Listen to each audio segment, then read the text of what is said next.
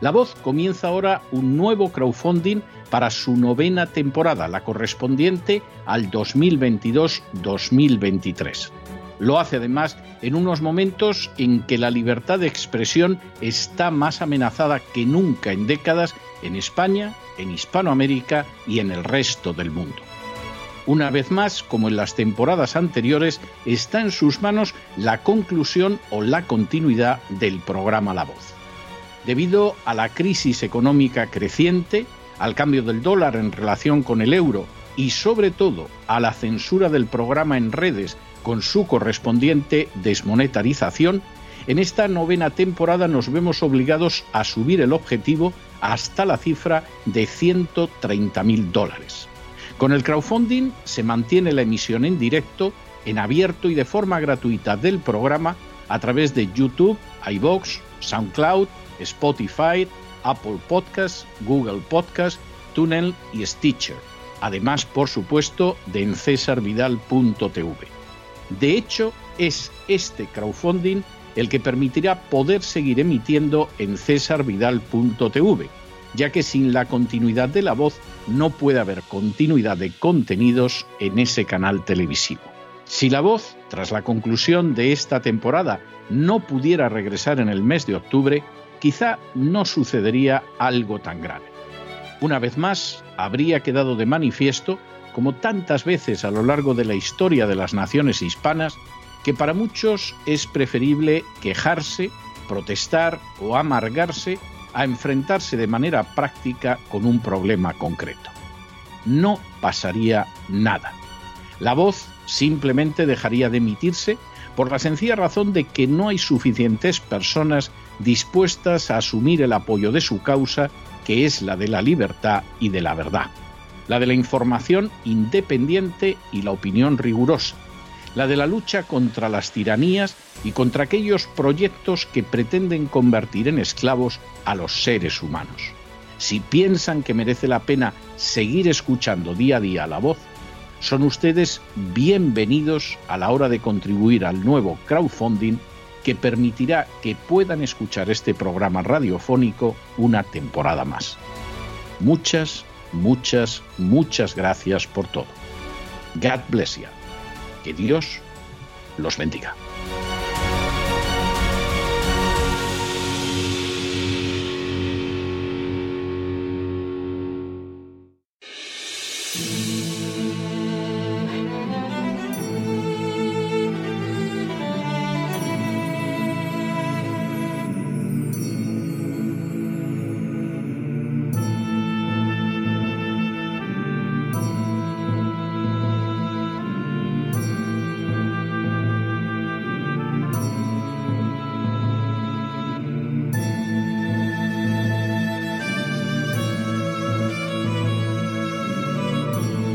La voz con César Vidal, desde el exilio. Muy buenos días, muy buenas tardes, muy buenas noches y muy bienvenidos a esta nueva singladura de La voz. Soy César Vidal, hoy es el lunes 27 de junio de 2022 y me dirijo a los hispanoparlantes de ambos hemisferios a los situados a uno y otro lado del Atlántico y como siempre lo hago desde el exilio.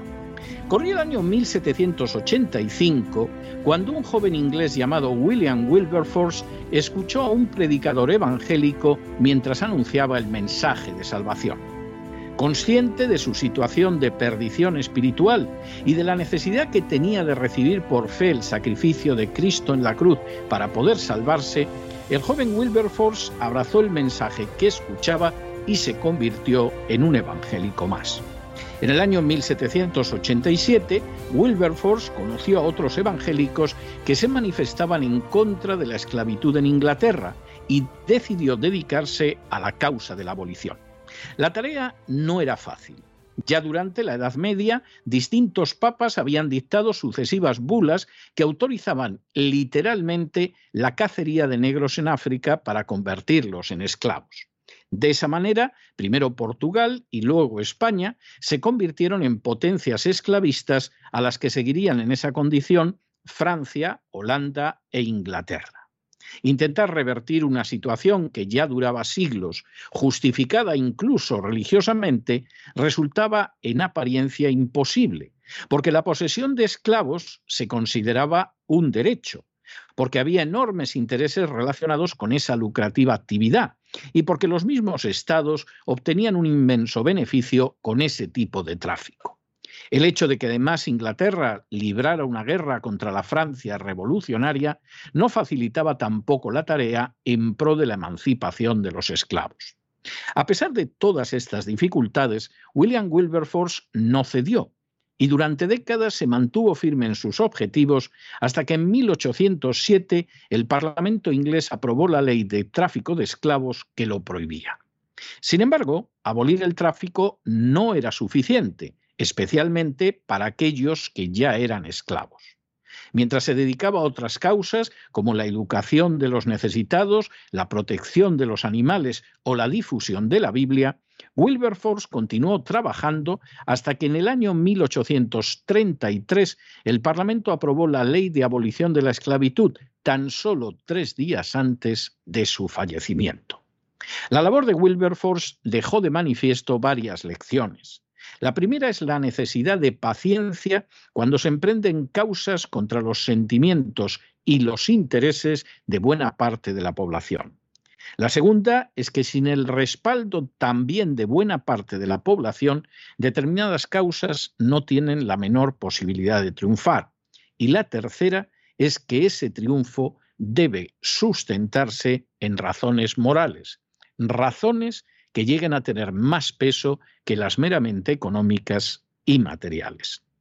Así, España y Portugal tardarían todavía décadas en abolir la esclavitud en sus colonias y serían las últimas naciones en acabar con esa situación precisamente porque no contaron con un personaje de la altura moral de Wilberforce, de Wilberforce pero también porque no se dieron las otras circunstancias. En las últimas horas hemos tenido nuevas noticias sobre la reciente sentencia del Tribunal Supremo de los Estados Unidos relacionada con el aborto.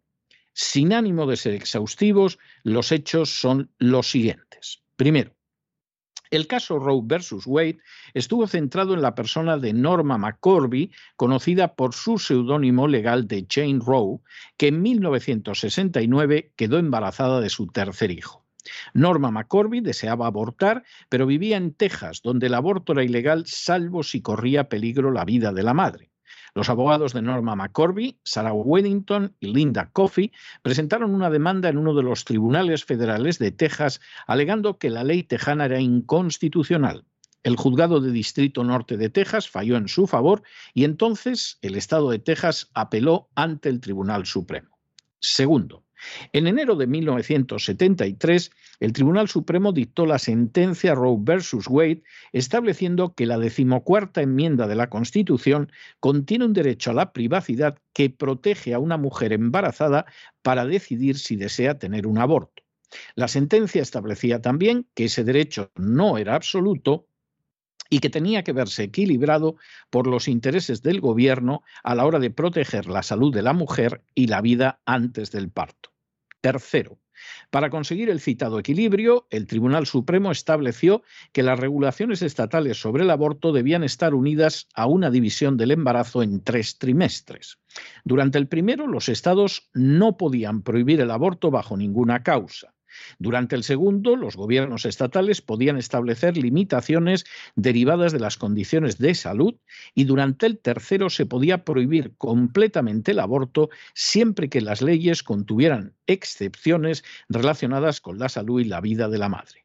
Cuarto, la decisión judicial recibió severas críticas por razones estrictamente legales, ya que más allá del tema del aborto, el Tribunal Supremo había suplantado totalmente a los legisladores estatales y nacionales.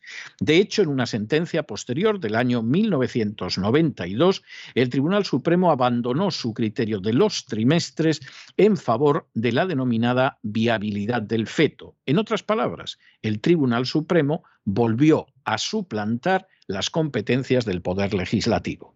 Quinto, el paso del tiempo iría además sacando a la luz otros aspectos turbios relacionados con la sentencia.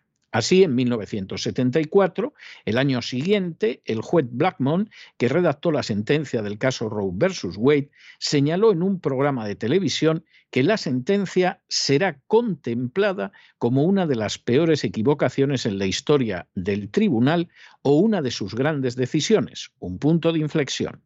Sexto, en 1987, el juez Blackmon reveló que el caso no tenía que haber sido conocido por el Tribunal Supremo y que si finalmente sucedió así, se debió a las presiones del juez Potter que presidía el Comité de Siete. Al aceptar conocer el caso, según palabras del juez Blackmon, estuvimos muy equivocados.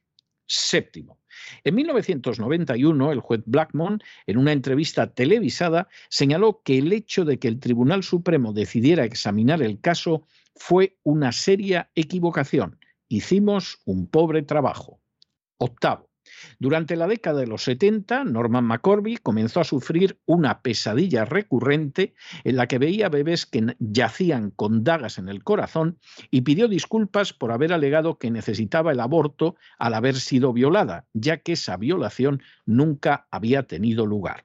Desde 1995 hasta su muerte en el año 2017, Norma McCorby desarrolló un notable activismo en el movimiento antiaborto. Noveno. En 1998, Norma McCorby testificó contra el aborto en el Congreso, señalando que sus abogadas la habían engañado.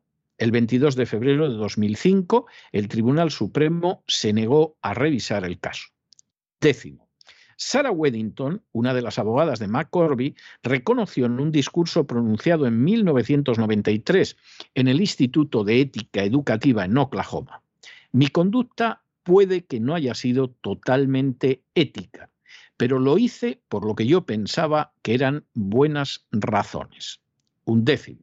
En 1998, Weddington reconoció que la objeción de conciencia de los médicos podía privar de fuerza la sentencia de Roe versus Wade al convertirla en impracticable. Fallecería el 26 de diciembre de 2021.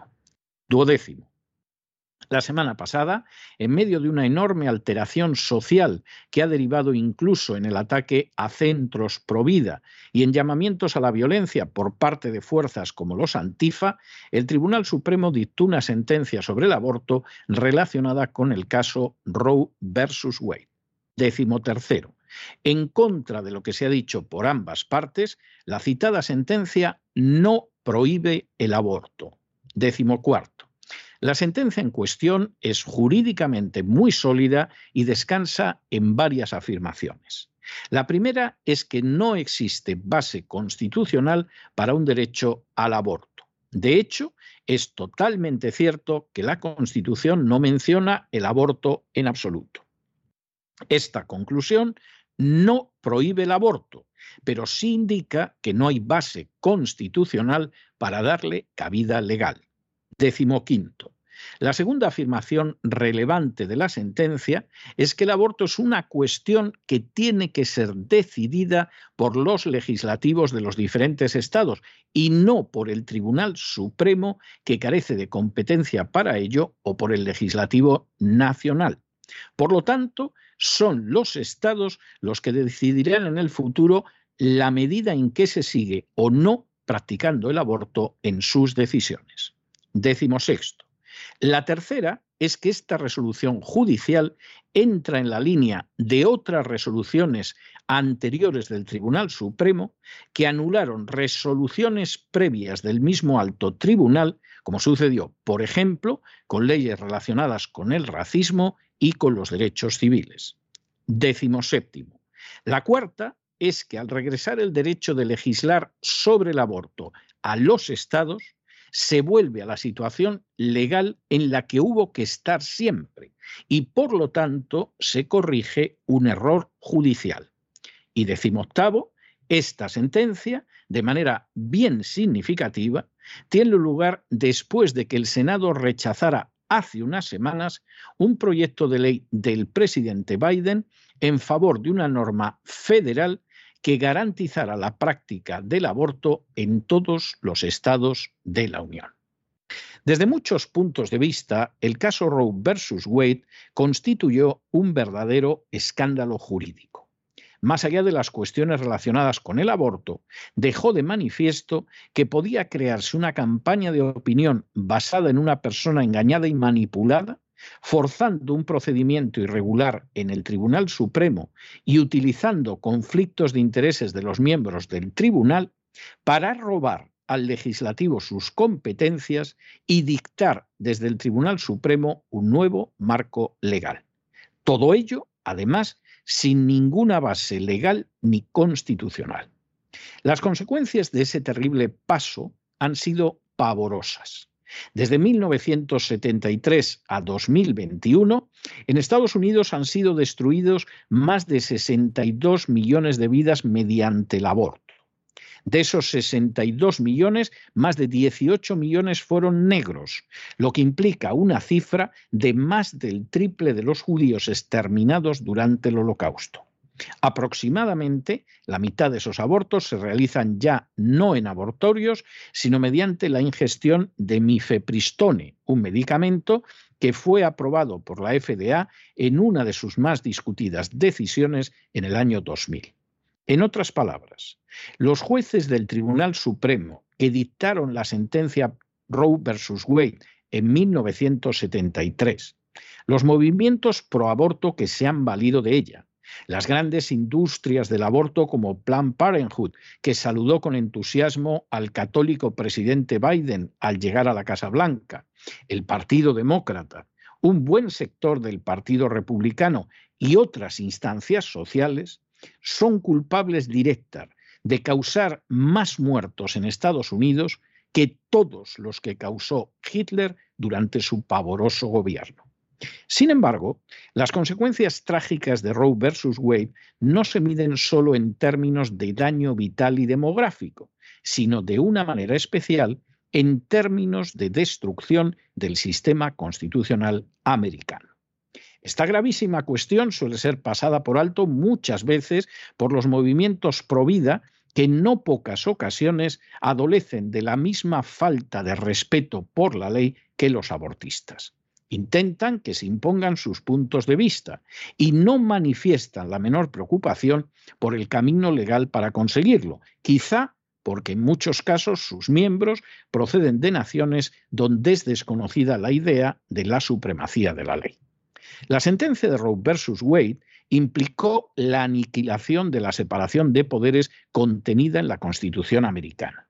A partir de entonces, el Tribunal Supremo no se ajustó a la Constitución, sino que la invadió y además robó a los legisladores su derecho a legislar de acuerdo con la función que le conceden los electores. A partir de entonces, Bastó que el número de jueces en el Tribunal Supremo variara para que lo que pudieran decidir los estados o el Senado y el Congreso nacionales careciera de importancia, puesto que jueces designados por el Poder Ejecutivo podían vulnerarlo. A partir de entonces, y burlando criminalmente la Constitución, el Tribunal Supremo pudo disponer la legalización del matrimonio homosexual o denegar la defensa de derechos fundamentales apelando no a la Constitución, sino a una supuesta seguridad nacional. A partir de entonces, la democracia americana gobernara quien gobernara, ha ido perdiendo pedazos de su ser en favor de la acción de grupos oligárquicos minoritarios y muy poderosos. Precisamente por todo eso, resulta más que importante comprender lo que dice la reciente sentencia y comenzar a actuar en la buena dirección en lugar de lanzarse a dar alaridos en favor o en contra. Primero, la sentencia no declara abolido el aborto. Por lo tanto, ni están justificados los gritos de los abortistas contra ella, ni tampoco el júbilo enloquecido de los contrarios al aborto. Segundo, la sentencia sí establece que no hay base legal para un derecho al aborto, pero eso no implica que su práctica tenga que ser ilegal. Por lo tanto, de nuevo sobran los gritos de ira y de júbilo y se impone la reflexión sobre el día de mañana. Tercero, la sentencia devuelve a los estados su jurisdicción para legislar sobre el aborto. Esto significa que en apenas unas horas una serie de estados que en su mayoría pertenecen al Bible Belt, es decir, al cinturón de la Biblia, han aprobado leyes que no extirpan totalmente el aborto, pero que lo convierten en muy limitado o muy difícil. De nuevo, los aullidos de unos y de otros no están justificados. Y cuarto, a partir de ahora, lo que suceda en Estados Unidos dependerá de los ciudadanos de cada estado en concreto. Este combate no ha concluido, sino que simplemente ha llegado el final de una etapa que es más favorable a la vida, pero que no es la última. Sí podemos afirmar que el aborto prácticamente desaparecerá de una veintena de estados desde el primer momento que cada año se salvarán cerca de 100.000 vidas que ahora están condenadas a ser exterminadas en abortorios o mediante una medicación criminal, y que, por encima de todo, Estados Unidos regresará al cumplimiento de la Constitución que se le ha negado en las últimas décadas intentando legitimar las mayores ilegalidades y las peores vilezas. Es un gran avance para aquellos, creyentes o no creyentes, que aman la familia y respetan la vida. Es un gran avance para aquellos que aman esta nación y creen en el sistema democrático, porque los jueces vuelven a ajustarse a la Constitución. Y es un gran avance para los que creen en la democracia, porque en el futuro las legislaciones sobre el aborto derivarán de los legislativos nacidos de la voluntad del pueblo y no de un conciliábulo de jueces. Sin embargo, hay que tener paciencia para que la causa de la vida avance en el conjunto de los estados de Estados Unidos y no solo en los del cinturón bíblico o en el medio oeste. Hay que comprender también que en contra de lo que dicen algunos, la solución no estará en una confesión religiosa que controle las riendas del poder, lo que sería una auténtica maldición y contradeciría de plano la Constitución americana, sino que todo dependerá de una sociedad que libre y conscientemente defienda la vida. Y hay que prepararse también para un largo y difícil camino hasta que la causa de la vida triunfe totalmente. En ese sentido, la situación es muy parecida a la que existía después de que se aprobó la ley contra el tráfico de esclavos y el evangélico William Wilberforce siguió trabajando con denuedo hasta que también desapareció la institución de la esclavitud. En lugar de soñar con la implantación de una teocracia o de atribuir la sentencia del Tribunal Supremo a saber qué festividad religiosa, que por cierto en medio siglo no ha tenido ninguna relevancia en relación con el tema, hay que reconocer la situación real. Hay que reconocer que queda mucho trabajo por hacer y hay que reconocer que resulta indispensable mucha paciencia, mucho trabajo social y mucha inteligencia para alcanzar los últimos objetivos. Solamente si se trabaja de esa manera, algún día como sucedió con la esclavitud en la época de Wilberforce, podremos mirar hacia atrás, ver que el aborto ha desaparecido y preguntarnos cómo semejante crimen en cadena pudo ser aceptable e incluso considerado como un derecho por parte de aquellos que nos precedieron históricamente. Pero no se dejen llevar por el desánimo o la frustración. Y es que a pesar de que los poderosos muchas veces parecen gigantes, es solo porque se les contempla de rodillas y ya va siendo hora de ponerse en pie. Mientras tanto, en el tiempo que han necesitado ustedes para escuchar este editorial, la deuda pública española ha aumentado en más de 7 millones de euros, por cierto, en no pocos casos, para impulsar algo tan criminal como el aborto.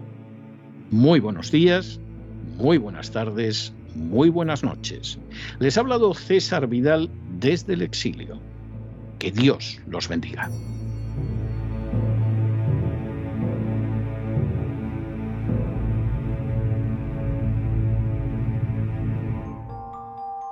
Esta sección está patrocinada por crowdfunding con el siguiente mensaje. Nuestro Señor Jesucristo, el único Dios verdadero, es misericordioso y nuestro Salvador.